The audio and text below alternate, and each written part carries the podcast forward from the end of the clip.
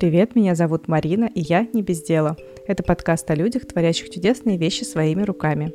Сегодня вы слушаете Юлю Бабаеву, главного керамиста и автора проекта «Так задумано». Юля, привет. Привет. Расскажи, пожалуйста, о своем проекте, о его уникальности и чем ты вообще занимаешься. Ой, вот мне кажется, что многие всегда отвечают такие, ой, это очень сложно. Чем я занята вообще? Что я делаю? Чем я занимаюсь? Ой, так сложно это рассказать.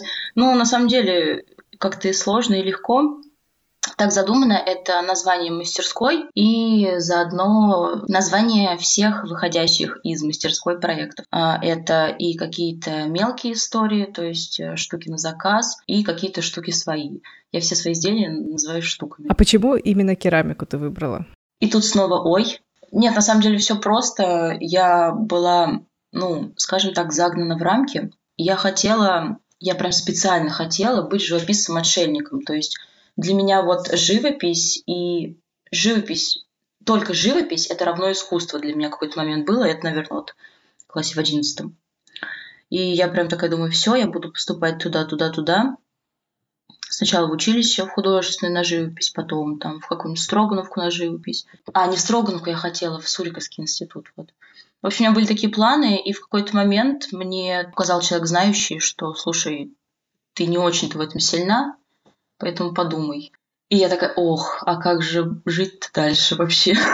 Вот, и я подумала, что одно из ответвлений всего искусства – это прикладное искусство. Надо что-то такое найти. Как раз нашла Строгановский институт и ГЖЭЛь. И черт меня вообще дернул поступать в ГЖЭЛь. Но я поступила и, в принципе, не жалею, но никому не советую теперь. Э, в целом институт-то был крутой, у меня просто, я очень рада, что у меня был очень крутой препод, который вот меня вывел на всю эту керамику. Я поступала в ГЖЭЛе в надежде, что я буду и металлом заниматься, и деревом, и стеклом, и керамикой. А поскольку это ГЖЭЛь, и уклон там какой-то такой, что давайте-ка вы все станете писарихами гжельскими, а, нас поэтому учили только керамике, и тоже, знаешь, такой очень односторонней, односторонней керамики, то есть вот Гжельская и все. И как бы спасибо вот этому преподу, который такой, типа, нет, вообще-то не только Гжель существует, хорошая керамика – это вообще великая вещь. И вообще я не жалею, я просто очень долго думала над этим, что если меня в какой-то момент э, представитель такой классической живописи не отверг, то я бы и не пошла в керамику, получается. А потом думала, вообще-то нет, вообще-то будущее за, прикладной, за прикладным искусством. Так что пошла бы. Опять же, если копаться в этом глубоко, то вот даже в момент, когда я училась, когда уже гжель была не такой трушной гжелью, как раньше, то есть если раньше там действительно выпускали каких-то прям такие мастера-мастера, мастера-мастеровитые, а, то сейчас с этим там проблематично, но даже в то время со мной учились дизайнеры, которые предлагали адаптировать вот этот народный промысел под какие-то современные реалии. Молодые девчонки и парни предлагали а, как сделать так, чтобы, проще говоря, сохранить традиции и сделать какой-то новый дизайн. И что ты думаешь? Никому это не нужно. То есть это очень странно, ведь, э, ведь пройдет еще, я думаю, лет 50, и Гжель умрет 100%. Ну, то есть э, она уже находится на уровне коллекционирования. Это, конечно, наверное, крутой показатель, но это крутой показатель для работы там, советских времен, например. Это не крутой показатель для нынешней работы, потому что нынешней работы никакой нет. Когда ты въезжаешь в Гжель, там написано «Гжель, синь, России». Я все время над этим смеюсь. Вот опять, опять показатель, но почему какой-то дизайн и нейминг не придумать поинтереснее? Гжель, синь, России, ну капец вообще. А если ты видишь гжельскую роспись, то это фарфор. Но, к сожалению, не очень хорошего качества. То есть э, гжель, которая делается сейчас на массы, а не на коллекции, она не очень хорошего качества, потому что вот даже у нас в универе, э, в универе было собственное производство, где тоже сам универ э, делал гжельскую посуду на продажу, в коллекции, в качестве подарков кому-то. То есть универу были такие заказы. Фарфор был ужасен. Он, то есть он толстый, хотя фарфор должен быть тонким, тонким и звонким. Он непрозрачный, а, опять же, из-за того, что он тонкий, он должен быть на свет прозрачным. Фарфор должен быть все-таки более-менее кипельно белым, а он был вообще не белым. То есть он такого очень плохого сейчас качества, и заводы, которые делают посуду на, на поток, какие-то магазины ее отдают, они делают ее из не очень хорошего фарфора чаще всего. Так, немного мы уш ушли совсем в сторону. Расскажи, чем ты пожертвовал ради своего проекта, ради своей мастерской? Были у тебя мысли, что надо идти работать с кем-то другим? К черту это все искусство, творчество?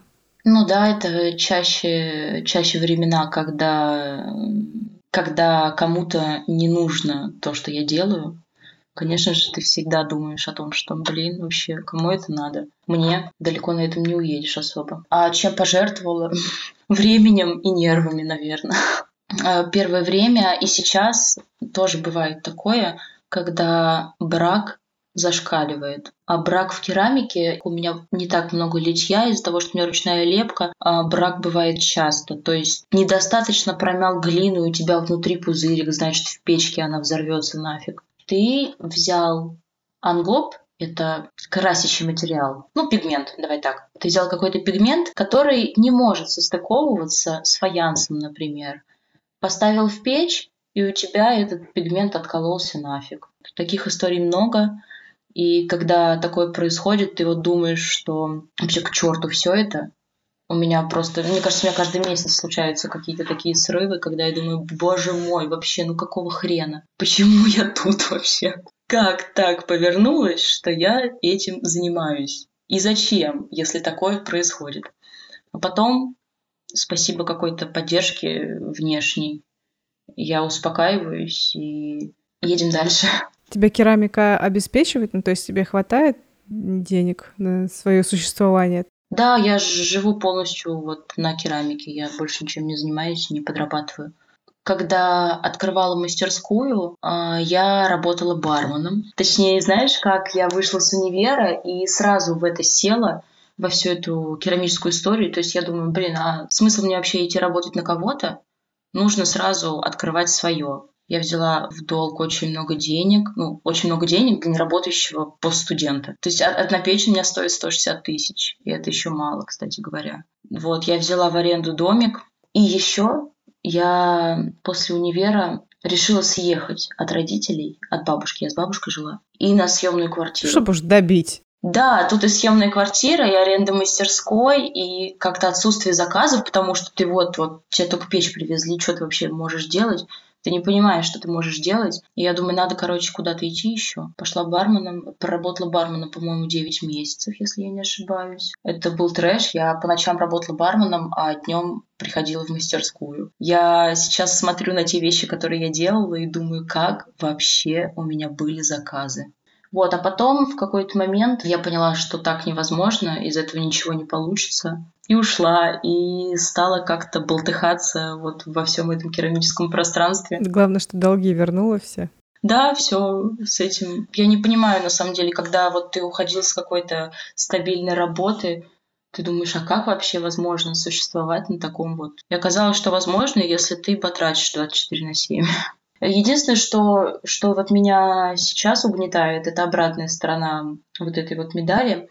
Это когда у меня не совсем хватает времени на создание, на создание своих штук. То есть я сейчас хочу наконец-то выйти на Итси и хочу очень э, очень свои, очень такие отдельные, очень особенные для меня вещи туда выложить но у меня не хватает времени сейчас их сделать и все это скомпоновать в кучу. И это очень печально, потому что это уже такое вот состояние длится год. Я только начинаю создавать что-то свое, на тебе оптовый заказ. Это выглядит, будто я жалуюсь, я не жалуюсь, то есть я на это живу, спасибо, но вот... То есть, короче, тебе нужен еще один вот этот вот э, локдаун, так сказать, да, еще один карантин, несколько месяцев дома, и тогда, может быть, все-таки ты сможешь закидать все на эти. Нет, не надо. Как, кстати, ты пережила это время? Очень сложно, потому что до карантина, знаешь, все идет своим чередом. Бабахнул карантин, и я поняла, что я не из тех мастеров, кружечки у которых заказывают для создания уюта в доме. То есть я скорее какая-то такая история, типа, Юль, что сможешь? Ну да, смогу, давай. Вот. Или, или история из разряда вот эта вот вещь. Вот я ее возьму, потому что она там что-то дополняет, и именно она мне нужна. То есть Я либо делаю что-то из разряда «а ты вообще сможешь?», я такая, да, конечно, смогу, давайте. Я все время, на самом деле, соглашаюсь на такие авантюры, потом удивляюсь, а как я вообще их выполняю, как я вообще их сделала, и зачем я вообще соглашаюсь, потому что нервов очень много, но мне все время интересно, потому что учили нас одному, занималась я одним, а просят все время другое. Самое крутое, когда, когда тебе доверяют и просят что-то вот на твой лад.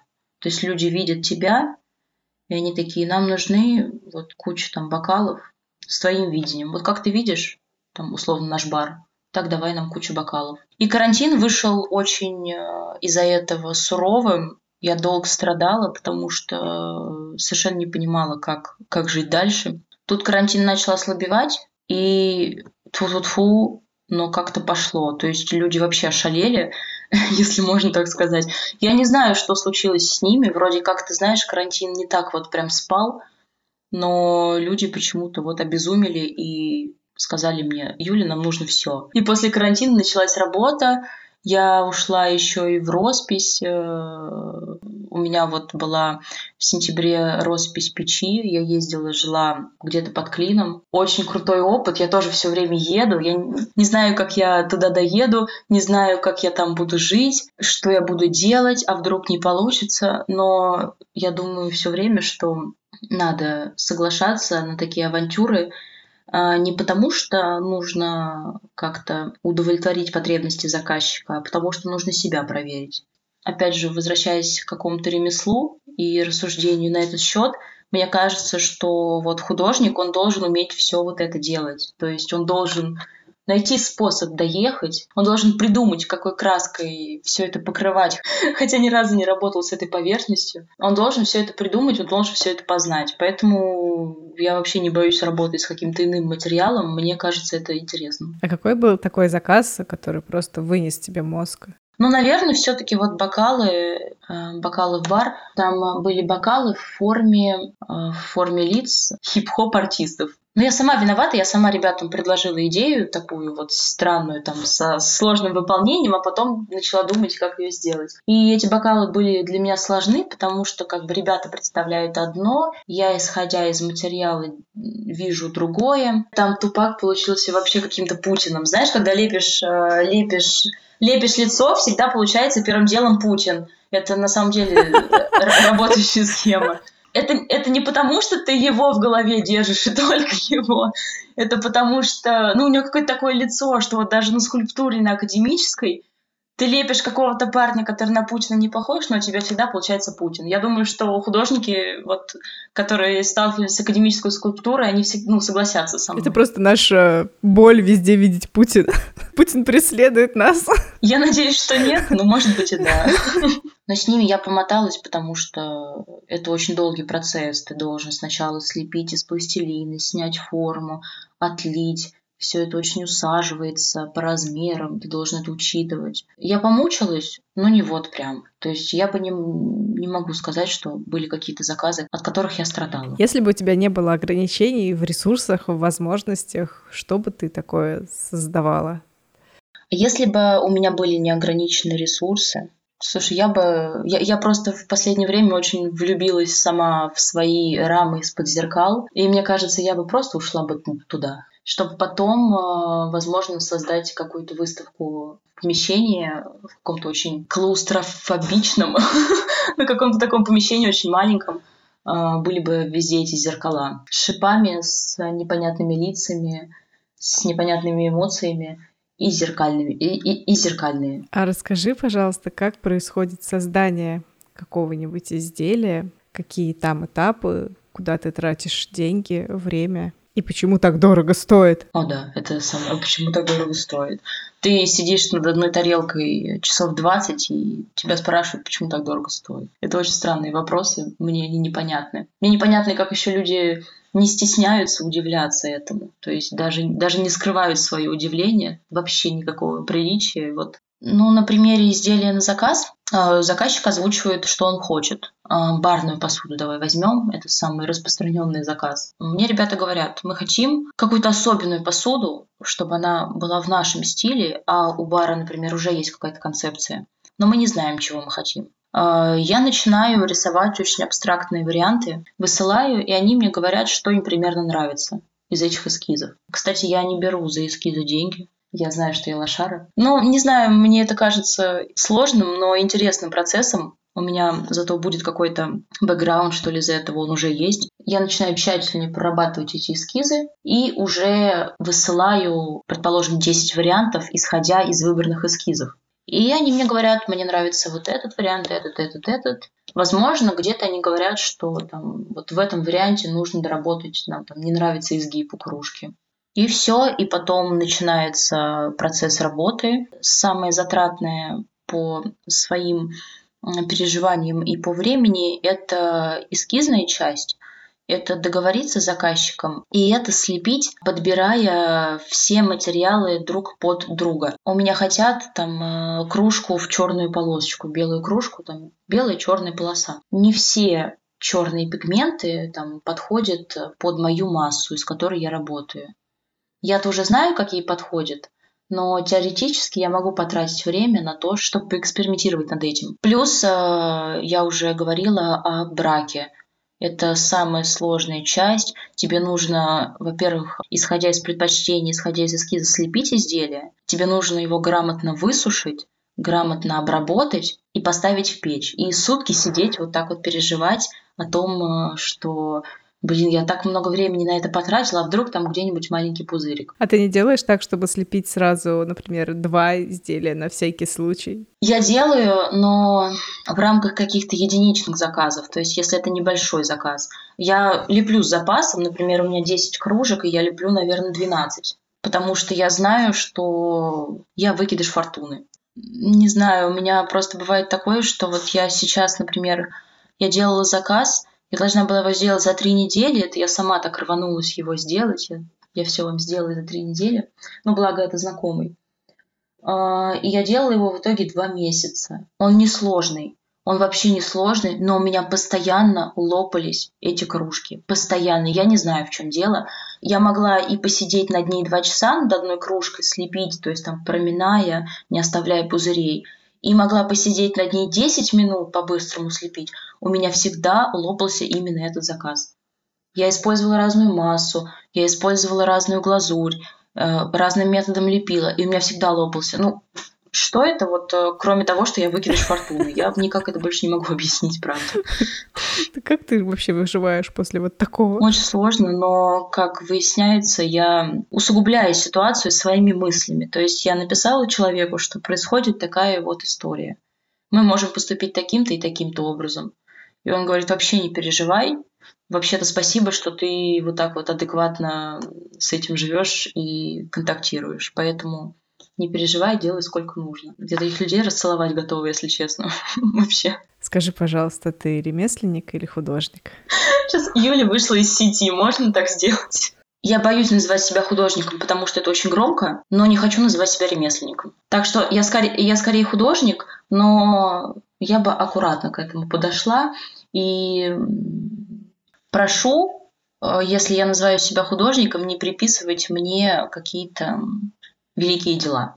Но, но я при этом настаиваю на том, что все-таки художник – это выборочная история. Опять же, это не значит, что я какая-то уникальная. Или те, кто называют себя художниками или называются художниками, какие-то уникальные. Но мне просто, вот опять же, из-за нечеловеческого отношения не нравится, когда, когда это немножко приравнивается к чему-то посредственному очень много посредственных дел, очень много, много чего сейчас приписывается к художественному началу. С чем-то я согласна, с чем-то нет. А кто для тебя ремесленник? Ну, наверное, человек, который пашет. Которому, человек, которому интереснее техническая сторона вопроса. То есть э, в моем случае я представляю, если бы я называла себя ремесленником, я бы, наверное, искала бы возможности поработать с разным материалом, я бы попробовала освоить фарфор и понимала бы, зачем мне это нужно. То есть э, мне нужен фарфор, потому что это фарфор. Он идеален, он прозрачен, он, он фарфор. Но со временем все равно бы пыталась стать художником. Просто мне нравится, когда, когда я вижу какое-то ремесло, именно ремесло, и люди начинают в этом ремесле, в формате этого ремесла рассуждать. И тогда ты видишь, что человек загнал себя в рамки ремесла, но он художник на самом деле. А иногда видишь э, людей, которые называют себя художниками и делают гранаты на продажу. Они на самом деле ремесленники и очень даже неплохие. Потому что я говорю, я очень боюсь называться художником, но если выбирать крайность одну или крайность другую, я выберу, наверное, художника. Ближе к художнику, если нарисовать прямую, да, тут ремесленник, с одной стороны ремесленник, с другой художник. То ближе к художнику. Притом я говорю, что если ты художник, то ты, скорее всего, прошел уже этап ремесленничества. Возможно, как-то поверхностно, но все же ты вот можешь решить э, всякие разные вопросики. Я была в сентябре в Пятигорске на, вот в поездке с такими опытными художниками, которые уже долгое время практикуются именно как художники, наверное, да и как ремесленники тоже. Я точно поняла, что художник — это человек, который решает вопросики. Люди, помимо того, что они просто сидят в мастерских и лепят скульптуры, они еще строят себе печь, они еще решают, как ее лучше прожигать, они еще решают вопросы на каком-то городском уровне, где все это поставить, как все это сделать. И мне это понравилось, потому что ты не ограничиваешь себя тем, что ты сидишь такой и говоришь, ну, я вот создаю, а куда оно уходит, туда и уходит, мне не важно. Мне это очень нравится, это, ну, это классный подход и вот к профессии, к этой, если это можно так назвать, и это классный подход к жизни в целом, когда ты своими руками и своей головой можешь сделать все. И понимаешь, что страшного ничего нету. Что я сейчас немножко почитаю об этом, немножко узнаю у людей и возьму и сделаю. Расскажи, пожалуйста, о нескольких локальных проектах, которые тебе нравятся или которые хочешь поддержать.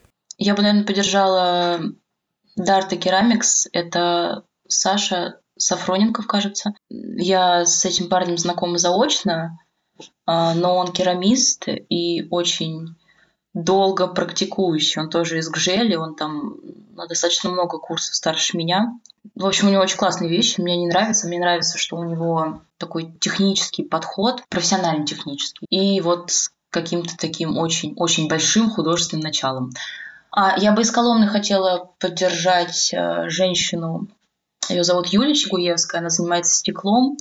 Она делает такие очень мелкие украшения из стекла. У нее есть и минималистичные истории, и такие очень, очень не минималистичные. Мне, мне нравится ее подход. Она из такого ни в коем случае не обижаю, она из немножко иного пространства художественного, из такого вроде как постсоветского даже, наверное.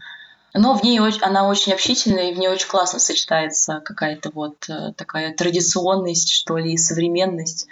Юля, спасибо большое за твой рассказ. Тебе тоже спасибо. Спасибо всем, что дослушали подкаст до конца. Большое спасибо за поддержку патронам подкаста, особенно Олегу, Анжеле, Ане. Если вы хотите тоже поддержать проект, то можете оставить отзыв в Apple подкастах, в Кастбоксе, можете просто поставить звездочки, лайки поделиться подкастом в соцсетях или рассказать друзьям, или также стать спонсором на Патреоне или ВКонтакте. Кстати, спонсором подкаста доступны выпуски подкаста без монтажа. Также можете добавляться в чат слушателей, мы там иногда что-нибудь обсуждаем, и там можно узнать новости подкаста первыми, ничего не пропустить. Все ссылки есть в описании, добавляйтесь, поддерживайте нас. Любите свое дело и не бездельничайте. Пока. Э, спасибо тебе большое за беседу. Всем пока.